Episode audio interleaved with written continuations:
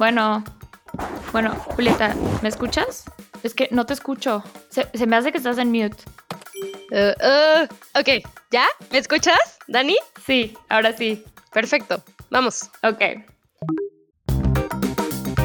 Bienvenidos a nuestro podcast Viendo y No Ves, donde tratamos de iluminar los temas que se quedan a media luz. Yo soy Daniela Urias. Y yo soy Julieta Pola, y esto es Viendo y No Ves. Bienvenidos.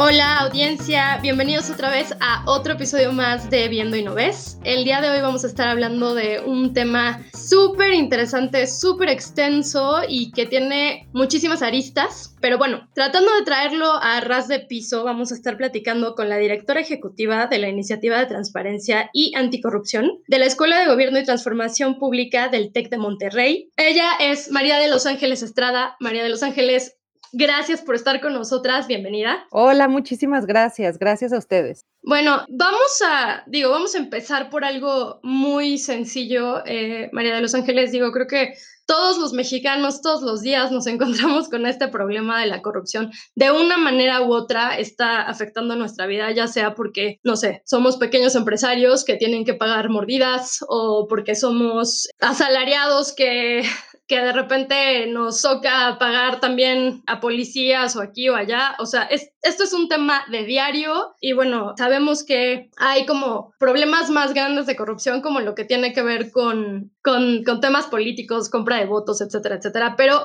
Vamos a empezar por algo bien sencillo. ¿Qué es la corrupción, María de los Ángeles? Bueno, pues la corrupción es un concepto del que todos hablamos, todos lo hemos mencionado, lo mencionan diario en la mañanera y en realidad es que muy poco sabemos qué significa corrupción. Y, la verdad es que no es mucho nuestra culpa, tiene también que ver eh, con el hecho de que el concepto de corrupción sigue definiéndose. Entonces, el concepto de corrupción que tenemos hoy es el abuso de un poder otorgado. No sabemos quién te lo otorga, no, ya no se dice que te lo otorga el poder público, porque cuando se decía que te otorgaba ese poder el poder público, pues nada más los servidores públicos este, en relación con ciudadanos o con otros servidores públicos podían realizar eh, actos de corrupción, pero la definición ahora es mucho más amplia. Entonces, es el abuso de un un poder otorgado en perjuicio de una persona o en perjuicio de la sociedad, en donde el que obtiene el, beneficio, pues lo obtiene a partir de, de, una ilegalidad, ¿no? A partir de un hecho de que no le toca ese beneficio. Así es como podemos entender la corrupción ahora. El concepto sigue siendo muy amplio. Si ustedes lo analizan, analizan como cada elemento el concepto que les acabo de dar, pues ahí entran muchas cosas. Ahí entra, por ejemplo, entra el soborno, el, entra el abuso de autoridad, pero también entra eh, la violación, también entra este, las lesiones, también. Entonces, el concepto de corrupción lo tenemos que bajar a ciertas acciones, ciertos eh, delitos, ciertas actividades que están relacionadas con el concepto de corrupción, pero que nos dan una noción mucho más clara de qué es. Entonces, ahí tenemos varias actividades que están distribuidas entre el Código Penal y la ley de los servidores públicos, en donde se describen una serie de acciones que se pueden considerar corrupción, como el soborno, el abuso de autoridad, el cohecho, la coalición de servidores públicos, el uso ilícito de atribuciones, varias, varias más, pero ya están más, digamos, más centradas en relación a lo que es corrupción. Perfecto, María de los Ángeles. Eso es, digamos que en el argot legal, ¿no? Algunas de las cosas que caen dentro de, de, lo que definimos como corrupción. Pero, y creo que esta es una pregunta clave porque sabemos que es un problema, pero y esto que voy a decir va a sonar controversial, hay que ver desde dónde se está, desde dónde viene, ¿no? El concepto. O sea, desde la economía, la corrupción a veces puede funcionar como el aceite que engrasa una máquina, es decir, que la hace funcionar. Ahora, pensándolo así de como de frío, ¿no? ¿Cuál es la función de la corrupción? ¿Para qué sirve? Pues a ver, la, corrupción sirve para incrementar la pobreza, sirve para incrementar las diferencias sociales, sirve para hacer rico a alguien que, este, o más rico, a alguien que abusa de, su autoridad. En realidad es que es muy conocida esta aseveración que acabas de hacer en relación con es, la corrupción es la grasa que aceita la maquinaria y la verdad es que la maquinaria debería de funcionar sin esa grasa, ¿no? Entonces, la cosa es que si nosotros le ponemos grasa a la maquinaria, eso quiere decir que la maquinaria no está funcionando. Y en ese, en ese sentido, no es útil para nadie la corrupción. No es útil para el que la paga, no lo es. No es útil tampoco para el, para el erario público porque no se cobra por esos servicios, ¿no? Si quisiéramos, como voy a ser yo también muy cínica y a decir, bueno, vamos a legalizar la corrupción y la vamos a, la vamos a meter esas ganancias al erario público y va a ser así como una especie de impuesto, pero no, así no funciona la corrupción. La corrupción es una dádiva, un, un algo que alguien tiene que dar que, a cambio de un servicio que tendría que ser, o un bien que tendría que ser gratuito o que tendría que estar dispuesto en la legislación en relación a cuánto cuesta, en cuánto tiempo se entrega, quién te lo tiene que hacer. Y claro, esas cosas están establecidas en la ley. El problema es que la ley no se aplica. Y entonces, cuando no se aplica la ley, pues lo que tienes que hacer es engrasar la máquina. Eso no es eficiente para nadie, ¿no? Eso, si lo ves en el en sentido estrictamente económico, de verdad no es eficiente para nadie. La maquinaria tendría que funcionar sin esa grasa. Ok, interesante. Oye, María de los Ángeles, entonces ya entendemos la maquinaria tiene que funcionar sin esa grasa. ¿Qué es lo que hacen o qué, qué, es lo que se está haciendo tanto en México como en otros lados para que eso pase? O sea, que no sea requerida esa grasa. O sea, sabemos que para poder guiarte un poquito mejor a mi pregunta, cuando entró AMLO a la presidencia en el 2018, entró con una plataforma de que prometía erradicar la corrupción, o sea, ¿qué se está haciendo ahorita y qué se ha hecho históricamente? Pues a ver, digamos, hay muchos países que tienen este problema, no somos los únicos. Digo, eso no es un consuelo para nadie. Lo que digo es que no es específicamente un problema de México de Latinoamérica. Hay países de primer mundo que tienen también un problema de corrupción serio. Aquí voy a meter una pregunta que muchas veces me hacen, que es, ¿y se puede terminar la corrupción? Y yo lo que siempre digo es, la corrupción existe en tanto y en cuanto exista el individuo, en cuanto exista el humano y en cuanto tenga que tener vinculación con otros individuos. Entonces, en esa medida, no vamos a poder terminar con la corrupción. Sin embargo, lo que sí podemos hacer es disminuir la corrupción específicamente en ciertas situaciones que hacen mucho daño. Por ejemplo, en procesos en donde los ciudadanos tienen que estar en vinculación con las autoridades recurrentemente. Entonces, en ese tipo de relaciones tenemos que buscar de qué forma disminuimos la experiencia de corrupción. Y a partir de eso, muchos estados, han, muchos países han decidido desde revisar su legislación, Hacer una mejora regulatoria, revisar los procedimientos, tecnificar o hacer o utilizar la tecnología para que no sea necesaria una relación entre individuos. Eso disminuye mucho los índices de corrupción. También han generado por ejemplo, herramientas para denuncia de corrupción, eso es un elemento de prevención de corrupción. En fin, se han hecho una serie de cosas, no solamente una, ¿no? Son, son muchas cosas que se tienen que juntar adicionalmente a un elemento fundamental que es la cultura de la no corrupción o la cultura de la legalidad. Entonces, si tú vas juntando estas piececitas que son, en realidad están vinculadas o a un procedimiento o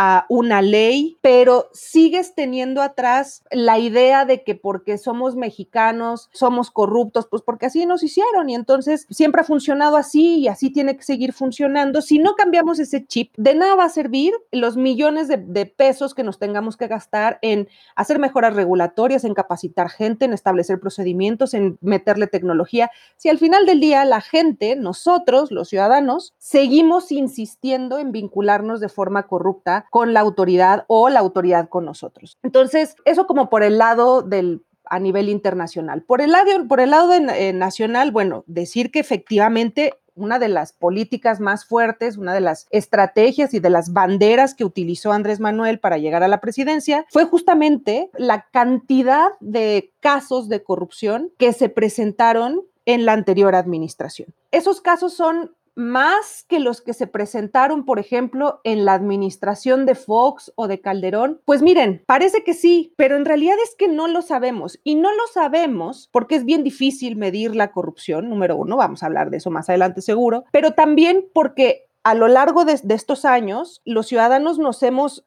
vinculado más a los medios de comunicación, a las redes sociales y hablamos más del tema. Entonces, por lo menos a nivel de percepción, ahora explico cuál es la diferencia entre percibir y experimentar, pero a nivel de percibir la corrupción, se ha ido incrementando desde Fox y desde mucho tiempo atrás, se ha ido incrementando la percepción de corrupción. ¿Eso quiere decir que hay más corrupción? No lo sabemos. Lo que sí les puedo decir, ya esto como un tema ya más de, estudio que hacemos nosotros dentro del TEC de Monterrey, dentro del Escuela de Gobierno y la Iniciativa de Transparencia es que los indicadores que miden corrupción en México no han disminuido a partir de la entrada de, de Andrés Manuel, sino que muchos de ellos se han incrementado. Ok, qué interesante. Ok, efectivamente, tocas un punto súper interesante que todo el mundo debería saber, ¿no? Porque es bien interesante como muchas cosas que parecen muy exactas y como muy, como benchmarks, ¿no? Que son así como, no son tan exactas y además no hay tanto acuerdo en cómo se miden o se dejan de medir. Una de esas es la corrupción. La corrupción se mide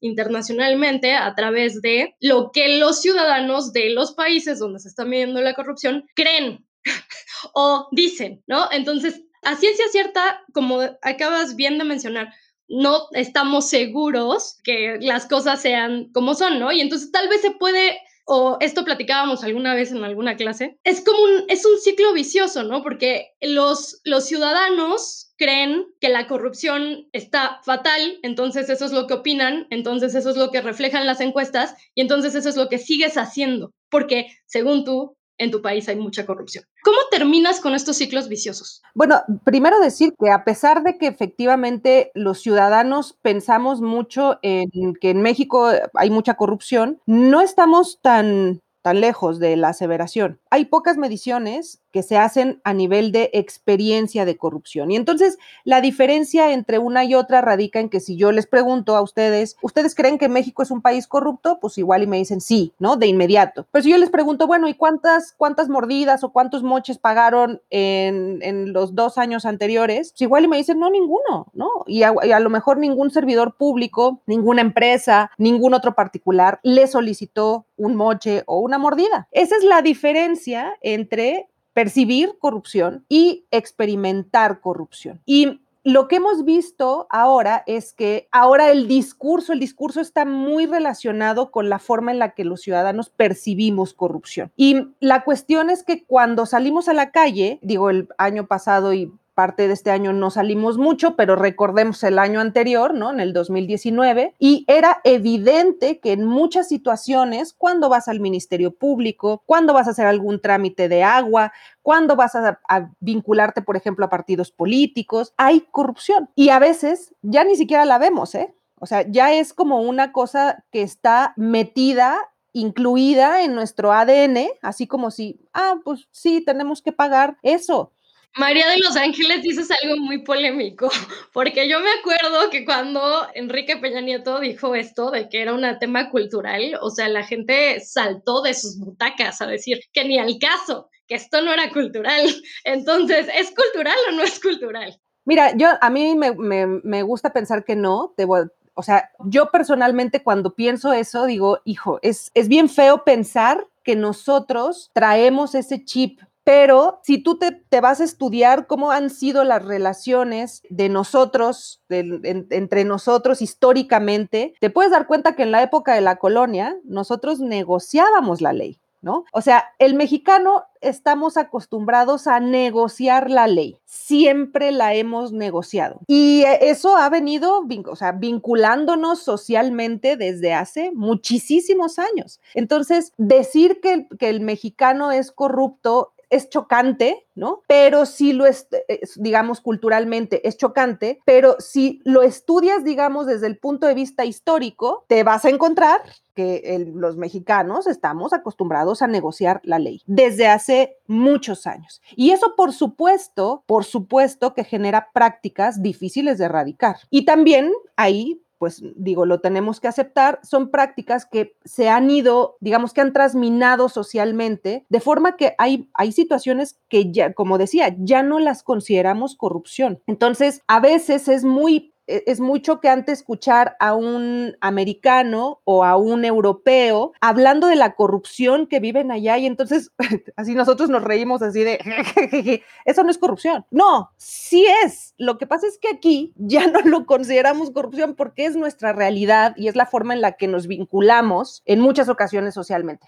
Hay niveles. A mí algo muy interesante, yo vivo en la frontera y ahorita que dijiste eso me llamó mucho la atención porque yo he visto y a veces hasta uno, o sea, yo como persona, no estoy diciendo que yo haga esto, pero ves cómo alguien puede estar en Estados Unidos y súper bien portado, no tira basura, o sea, todo súper bien. Y lo cruzan, en el momento que cruzan la frontera, empiezan a hacer su desmadre. Entonces, en realidad es, es algo psicológico, yo creo, y, y si no hay impunidad, entonces también eso está súper conectado. Y eso que acabas de decir es, es muy importante. La, la cosa es que en Estados Unidos, cuando tú haces eso, tienes el miedo de que te van a sancionar. Sí, porque no puedes. Claro, además ah, tienes muchas experiencias cercanas de que han sancionado gente y a lo mejor hasta a ti misma o a ti mismo te han sancionado. Entonces no lo haces porque sabes que te van a ejecutar la sanción. En México no. En México no pasa eso porque negociamos la ley. Entonces, en cuanto viene la autoridad a decirnos, eh, se pasó el alto y tiró basura en la carretera,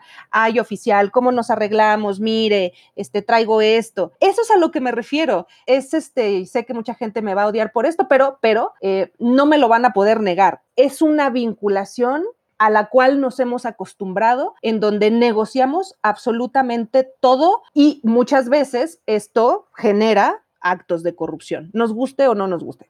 Bueno, aguas, ¿eh? Ahí hay como, y como decía hace rato Dani, hay niveles. O sea, esto es en el micro, en el microcosmos en el que vivimos los mexicanos. Pero lo que dice Dani de que, de lo, o sea, cruzando la frontera digamos que la corrupción creo que se ve diferente, ¿no? Porque cuando hablamos de fenómenos como lo que hacen con los distritos electorales, o sea, cómo, cómo los, esto que le llaman gerrymandering en Estados Unidos, cómo definen sus distritos electorales, o sea, eso es corrupción. o sea, vista de todos es corrupción y es legal. Entonces, hay como, hay maneras diferentes, ¿no? De percibir qué es corrupción y, en qué niveles se da. Pero lo que sí tienes razón y me gustaría que elaboraras en eso es la parte de la rendición de cuentas, ¿no? O sea, si estás, ¿qué es lo que tienen otros países que a lo mejor nosotros nos falta bastante? Pues mira, voy a retomar un poco esto que señalas porque eso es bien importante. Muchos de los actos de corrupción no son considerados ilegales, ¿no? Entonces, y en muchas ocasiones hasta, están legalizados. O sea, no es, no, es, no es solamente que la normatividad no los mencione, sino que hay veces que la, normatividad los menciona legalizándolos, como esto que acabas de, mencionar en Estados Unidos. Y hay una diferencia muy clara por ejemplo, y de ninguna forma estoy diciendo que en Estados Unidos no haya corrupción. En Estados Unidos hay mucha corrupción. La cuestión es que la corrupción en Estados Unidos se centra en ciertas, digamos, en ciertos niveles de gobierno. Por lo regular, la vinculación que existe entre el nivel de gobierno local o los niveles de gobiernos vinculados con procesos en donde los ciudadanos van y se apersonan y hablan con el servidor público, por lo regular ahí es muy difícil que haya actos de corrupción. Entonces, claro, cuando tú ocupas hacer un trámite en Estados Unidos, bien fácil, agarras tu internet, lo abres, haces tu trámite, mandas tu lana, ya sea por una transferencia o hasta por el correo, y tu trámite se hace. Y en México, imagínense que, que utilizáramos Cepomex para mandar el pago de un este, pasaporte. A ver, no va, va, a llegar dentro de cuatro meses de entrada. Y si llega, ¿no? Porque en muchas ocasiones, pues ahí también seguramente pueden ver qué es lo que están mandando. Pero a lo que me refiero es, hay niveles, efectivamente, ¿no? Hay niveles de corrupción. En Estados Unidos se ubica específicamente en ciertos niveles administrativos mucho más altos que en donde el ciudadano no alcanza a tocar la corrupción y en México la corrupción está más democratizada. O sea, nos toca más a todos nosotros. Y se me olvidó la, la pregunta que me hiciste. Cuéntame, ¿me la repites? Perdón. Sí, te hablábamos un poco de, eh, decía Dani que allá si te cruzas el alto o haces algo así, sabes que vas a tener que, va, va, a haber consecuencias, ¿no? Y te decía, es un poco la rendición de cuentas, o sea, sabes que vas a rendir cuentas. Algo que eh, no sé, no sé qué tanto sea verdad en México. Sí, bueno, a ver, la rendición de cuentas en México todavía no es una realidad. ¿Qué es lo que tenemos en México? Tenemos un sistema eh, nacional anticorrupción que se repite, digamos, que no es otra cosa que un grupo de autoridades en conjunto con un grupo de ciudadanos que se tienen que juntar para decidir la política anticorrupción, cómo se va a implementar, cómo se van a medir ciertas cosas, pero no es otra cosa, no, no crean que eh, funcionan como una agencia anticorrupción, no, son reuniones entre autoridades, se ponen de acuerdo entre ellos y ven qué está sucediendo con esos temas. Ahora, ahí entra la prevención, la investigación, la sanción de corrupción, eh, la recuperación de activos, que me, parece que ese es un elemento importante que tenemos que mencionar, pero lo que en realidad, digamos, es la rendición de cuentas como tal, es que nosotros como ciudadanos le podamos ir a preguntar a la autoridad, oye, ¿por qué tomaste esta decisión? Explícame cuál es el razonamiento que utilizaste para tomar tal o cual decisión. Y no hemos llegado ahí. A donde hemos llegado es a solicitar información, a ejercer nuestro derecho de acceso a la información, que está en el artículo sexto constitucional y que está en tratados internacionales. Y México tiene una de las legislaciones más garantistas del mundo en relación con transparencia. Y cuando nosotros solicitamos información, pues la autoridad nos la da. Lo que no hemos pasado es, ya tengo aquí la información, ya la estoy viendo. ¿Por qué decidiste que las vacunas Pfizer se iban a ir a la alcaldía de Coyoacán y no a la alcaldía de Benito Juárez? ¿Cuál fue el criterio que utilizaste para determinar eso? Ahí no hemos llegado. Esa es la rendición de cuentas. Y las autoridades no están acostumbradas a rendir cuentas, muchas veces porque nosotros no lo exigimos. Sí, y, luego, ¿qué haces en la situación hablando de los niveles cuando la autoridad es la que es corrupta? Porque es algo que vemos mucho en México, es muchas veces la autoridad, las organizaciones, vemos a nuestros políticos, las cantidades que roban, ¿qué se hace en esa situación? Pues mira, de entrada tendríamos que no volver a elegir a esa gente como candidatos, tendríamos que no votar por esas personas, tendríamos que tener en relación con los servidores públicos que son corruptos, tendríamos que tener herramientas para denunciar, herramientas que además nos permitan tener anonimidad, porque, a ver, imagínense que están en un, en un hospital público esperando que a sus padres o alguno de sus padres les den tratamiento de COVID y entonces ya por fin, ¿no? Les dan, después de no sé cuánto tiempo, les dan una cama. Y el médico o la persona de administrativo del hospital les dice, es un supuesto, les dice, mire, le vamos a dar la cama más rápido si me da 500 pesos. A ver, en esa situación, esas son las situaciones reales a las que nos enfrentamos. ¿No? En esas situaciones es muy difícil decir que no a la corrupción. El problema es que cuando uno da eso y entonces uno siente que se engrasó la máquina, no la tuvimos que haber engrasado, solita tenía que haber funcionado, pero bueno, ya dimos la grasa para que funcionara y luego uno dice, oye, me voy a ir a quejar porque esto uno sabe que eso está mal, que uno, que, o sea, yo estoy mal por haberlo dado, pero este tipo está mal o esta tipa está mal por habérmelo pedido también. Y yo tendría que poder acercarme a algún lugar a decir, oiga, sucedió esto. Pero imagínense que es la misma autoridad es el mismo médico o el mismo administrador al que tenemos que ir a decirle, oiga, usted es un corrupto. Pues nadie lo va a hacer. Nadie va a poner en riesgo la salud, la seguridad de sus padres en este caso o la suya propia para ir a denunciar un acto de corrupción. Mientras en México los actos de corrupción tienen una cifra negra altísima, o sea, se denuncian o más bien no se denuncian más del 97% de actos de corrupción. ¿Y eso qué quiere decir? Pues eso quiere decir que entonces, díganme cómo va cómo cómo las autoridades de investigación de corrupción van a funcionar si nadie les dice qué está pasando. Y entonces, si juntamos otro pedacito de la de la historia es sí, pero las autoridades no nos dan las herramientas a los ciudadanos para que nosotros vayamos a decirles qué es lo que está pasando, no nos dan esa seguridad. Y cuando vamos a veces, y está medido, el INEGI lo ha medido, las propias autoridades nos extorsionan, no sirve de nada, pierdo todo el día, luego me llaman para ratificar, eso que ni siquiera está en la ley, o sea, me hacen perder muchísimo tiempo y a veces me hacen perder la confianza en la institución porque ellos mismos son los que extorsionan. Eso está medido. Entonces, todo esto, si lo suman, pues entonces uno dice, no, yo no voy, nunca voy a denunciar, ¿no? Mientras no tengamos herramientas para hacerlo, mientras no tengamos garantías los denunciantes de anonimidad, de protección, un proceso que se haga ante otra autoridad que no sea ante la que estamos denunciando, hasta ese momento vamos a poder pedirle a la gente que denuncie. Así como están las cosas, es bien difícil pedirle a la gente que denuncie corrupción. Ok. Y a mí algo que me gusta hacer mucho más con México, siendo un país tan joven en comparación con otros países en Europa, ¿qué se ve en otros países donde se hayan implementado ese tipo de sistemas para erradicar la corrupción o, bueno, mínimo disminuirla? ¿Qué, qué se podría, un ejemplo que haya habido en un país y que digas, esto se puede implementar en México y, y sería ideal? Mira, este, a mí me gusta mucho hablar de estos casos de no sé si lo han escuchado, los whistleblowers en Estados Unidos, que son los denunciantes ¿no? de, corrupción en Estados Unidos. Y hay un, hay un elemento que en México hace mucho ruido, que es la recompensa la recompensa cuando tú denuncias. En México todavía pensamos que es nuestra obligación denunciar, no es nuestra obligación ciudadana denunciar. Y están bien, es correcto, es nuestra obligación ciudadana. El problema es que todo lo que les acabo de decir, ¿no? ¿Cómo vas a denunciar con todo eso, con todos esos costos que te genera denunciar? Entonces, lo que en Estados Unidos hicieron fue, ok,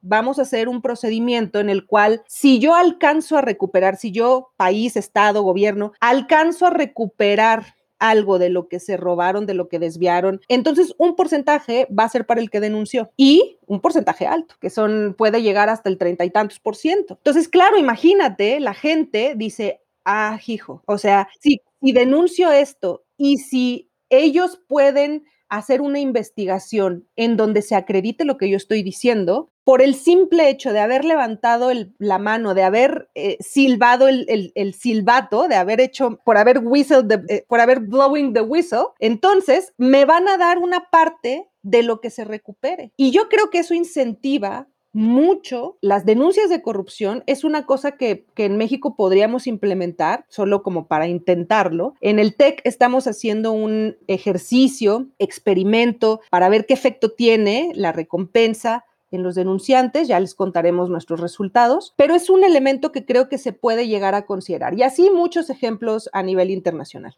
Ok, muy interesante, eh, María de los Ángeles. Yo no sabía que les daban un porcentaje de, de recuperación, digamos. Ni yo. Ahora, déjenme, decirles rápidamente algo. También hay una, una cara horrible de eso, porque claro, como funciona también ese proceso, ya ahora hay empresas que se dedican a meterse a las, a las empresas o al gobierno y a buscar casos de corrupción, porque deja mucho dinero, porque si logras probar eso, te deja mucho dinero. Entonces ya hay un mercado de whistleblowing. Ese es como el lado feo de ese, de ese proceso. Entonces creo que algo de lo que hemos tocado es que hay un tema ¿no? de, entre la corrupción y la confianza entonces, tenemos un problema de confianza en México terrible porque la gente pues no, no confía en las instituciones, entonces pues, ¿para qué denuncio si de todas maneras no van a hacer nada? O peor aún, el que va a terminar pagando los platos rotos voy a ser yo, ¿no? El denunciante. Entonces, supongo, ¿no? Que para este tipo de, o sea, estas iniciativas de cómo acabamos con la corrupción, los esfuerzos tienen que ser como un poco en paralelo, ¿no? una mejora institucional y una mejora cultural. O sea,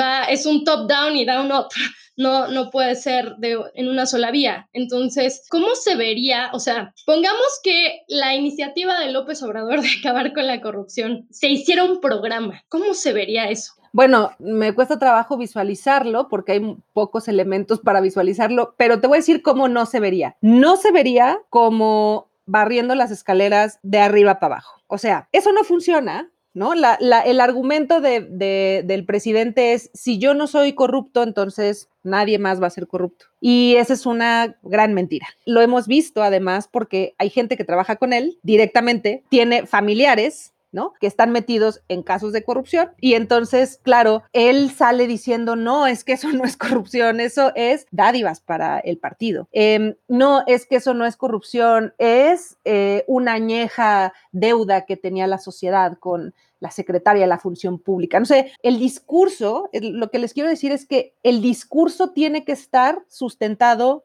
en hechos. Tiene que estar sustentado en políticas, tiene que estar sustentado en políticas públicas, tiene que estar sustentado también en ver cuántas redes de corrupción se han deshecho. Todavía seguimos pensando que porque meten a la cárcel a una persona, a un corrupto, ¡ay, bravo! Eh, no, a ver, la corrupción no se maneja con una sola persona, son redes completas de corrupción, en donde si tú quitas una cabeza, sale otra, pero además si quitas una cabeza hay otros nodos, porque las redes son inmensas. Entonces, lo que tendríamos que empezar a solicitar es que, bueno, muy bien, que ya atrapaste a este, pero este nos tiene que abrir la puerta a los otros 20 que están vinculados en ese caso. Y tenemos que sancionar a los otros 20 y a los otros 40 que se desprenden de cada uno de esos nodos, tenemos que deshacer redes de corrupción. Tenemos que dejar también de pensar que porque meten a la cárcel a un corrupto, ya la hicimos, wow, qué bueno, que es maravilloso. A ver, a mí,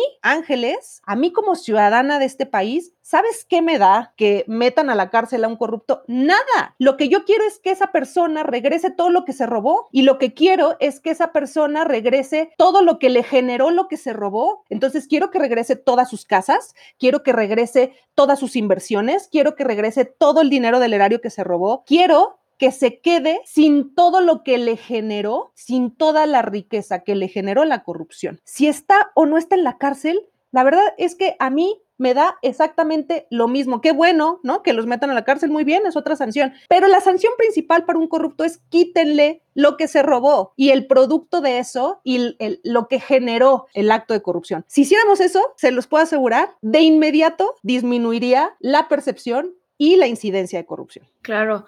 Oye, María, María Los Ángeles, y hablando de, de, lo que se ha hecho, mencionaste algo muy interesante. Dices que bajo el mandato de AMLO subió el nivel de corrupción, pero se escucha mucho que ya sea que metieron a X ex político a la cárcel, los guachicoleos.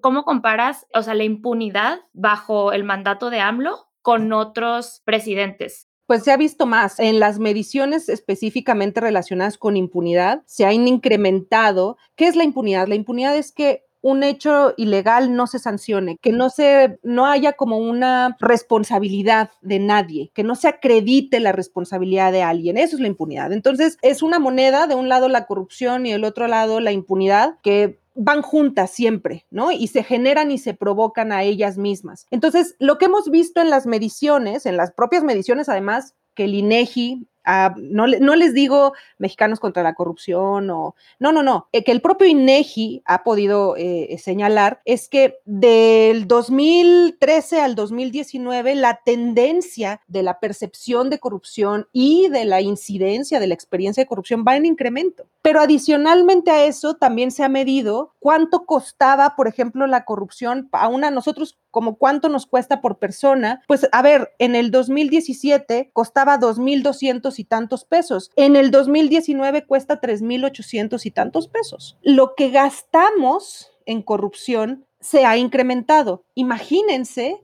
si estuviera aquí un gran empresario, probablemente ese empresario también nos diría, pues sí, antes nuestros recursos que guardábamos así para la caja chica, entre comillas, eran, no sé, de, tal porcentaje de, nuestros, de nuestra producción y ahora es de un poco más. O sea, yo les estoy dando cifras de microcorrupción. Imagínense, eso multiplíquenlo por un montón de dinero, ¿no? Y multiplíquenlo por un montón de porcentaje en relación al crecimiento de la economía y es una cantidad abismal. Entonces, se han eso se ha incrementado, se ha incrementado también la percepción, se ha incrementado la gente que dice que ha tenido experiencias de corrupción, sí, pero saben también que ha incrementado la confianza en el presidente. La confianza en el gobierno. Y esas son cosas, de estas cosas que, les que nos saltan mucho a los académicos porque decimos, achis, ¿cómo? ¿No? ¿Cómo es que puede tener un efecto contrario, algo que tendría que disminuir la confianza en el gobernante, en sus decisiones, en sus servidores públicos y en el caso de México, en esta administración, a pesar de todo, la confianza que se le ha puesto en las manos a, la cuarta transformación, pues sigue en incremento. Es algo para estudiar. ¿Crees que sea una combinación de programas clientelistas con esta, no, ok, voy a tratar de ser lo más objetiva posible con esto. Pero bueno, ok, sabemos que es un programa, programa clientelista, de hecho es algo que debemos abordar en este podcast eventualmente, pero digamos que sea una combinación entre programas y una estrategia de comunicación tremenda, súper fuerte, que es diario, diario, diario, y además encabezada por el, el propio presidente. ¿Qué puedes ver con, o por dónde crees que va? A ver, yo, yo creo que a fuerza de escuchar las mismas cosas diario, te la vas creyendo, ¿no? Y entonces, si tú escuchas diario que el presidente dice, no, ya se terminó la corrupción, lo ha dicho, ¿eh? No, ya en México ya no hay corrupción, ya acabamos con la corrupción. A fuerza de decirlo, eso va a tener un efecto en la psique social, sí o sí. Pero además, hay una cosa muy importante. El presidente puede tener muchos errores, pero tiene una virtud maravillosa que todos le, tendríamos que aplaudir, que es un, gran comunicador. Es una de estas personas que tiene el don de poderse comunicar y empatizar con un montón de gente. Entonces, yo creo que todavía hay mucha gente que considera a Andrés Manuel que no es corrupto y que a partir de su ejemplo se va a desprender la no corrupción, se va a transminar la no corrupción. Eso no es cierto, eso no va a suceder. Puede que el presidente no sea un corrupto o puede que sí, pero sigue teniendo esta fama de que no lo es y mucha gente sigue confiando en él. Entonces, creo que mucho del, digamos, de la confianza que se le tiene a la cuarta transformación está basada en una sola persona, en Andrés Manuel López Obrador. Si nosotros, digo, ojalá que no, pero si llegara un momento en el que se quita ese elemento, pues probablemente la cuarta transformación ya no tenga mucho sentido. Está vinculada necesariamente a él. María de Los Ángeles, se nos acaba el tiempo y siempre nos gusta irnos. La verdad es que tocamos un montón de aristas, este tema está, es bien complejo, pero antes de, irnos y bueno, un poco siguiendo en la línea en la que nos comentas, que es esta, esta idea de que de arriba para abajo pues no, no funcionan las cosas, ¿no? Tienen que venir de un poco más del nivel social. ¿Cómo verías tú? O sea, creo que algo que, muchos países utilizan, muchas eh, organizaciones utilizan para combatir este tipo de problemáticas tan grandes y tan complicadas es la educación. ¿Cómo se ve un programa de educación que realmente pueda ayudarnos a combatir la corrupción? Se ve un poco, yo diría, y aquí voy a hacer como un, un pues sí, un gol para mi, este, mi iniciativa, se ve un poco como lo que estamos intentando hacer en el TEC de Monterrey, en la Escuela de Gobierno eh, y Transformación Pública, a partir de esta iniciativa de transparencia y anticorrupción. ¿Y cómo es que se ve? Se ve a partir de distintos enfoques, no solamente al interior del TEC, ¿no? Tenemos que trabajar al interior de la institución, imagínenselo como un país, sí, tenemos que trabajar hacia adentro de la administración, pero también tenemos que trabajar con la ciudad ciudadanía. También tenemos que vincularnos a las organizaciones de la sociedad civil, tenemos que vincularnos con empresarios, tenemos que vincularnos con personas privadas, tenemos que vincularnos con servidores públicos. No puede haber una política anticorrupción porque no va a funcionar que nada más esté vinculada a servidores públicos. Eso no está destinado al fracaso. Se tiene que hacer una política anticorrupción comprensiva, ¿no? Amplia, en donde haya elementos de educativos, elementos de mm, impunidad o de, o de, lucha contra la impunidad, elementos de prevención de corrupción. Ya tenemos que empezar también a hablar de prevenir la corrupción. Sí, tenemos que sancionar la corrupción, sí, sí es cierto, pero también la tenemos que prevenir y eso está necesariamente vinculado a programas educativos y a programas de profesionalización del servicio público. Entonces, hay muchas cosas que tenemos que juntar para que esto funcione. Mientras le sigamos metiendo dinero a dos o tres, el problema va a seguir ahí y va a seguir incrementándose. Ok, excelente. Pues María de los Ángeles, muchísimas gracias. En serio, como dijo Julieta, nunca terminamos y este tema es, o sea, tiene mil, mil caras y es súper expansivo. Entonces, muchas gracias por explicarnos todo lo que nos explicaste. Nos encantó platicar el día de hoy contigo y, y pues tendremos que platicar pronto. Bueno, pues muchas gracias a Viendo y No Ves. Me encantó estar aquí. Muchas gracias. A ti. Gracias, gracias a la audiencia. Gracias por escucharnos. Esto es Viendo y No Ves, su nuevo podcast favorito.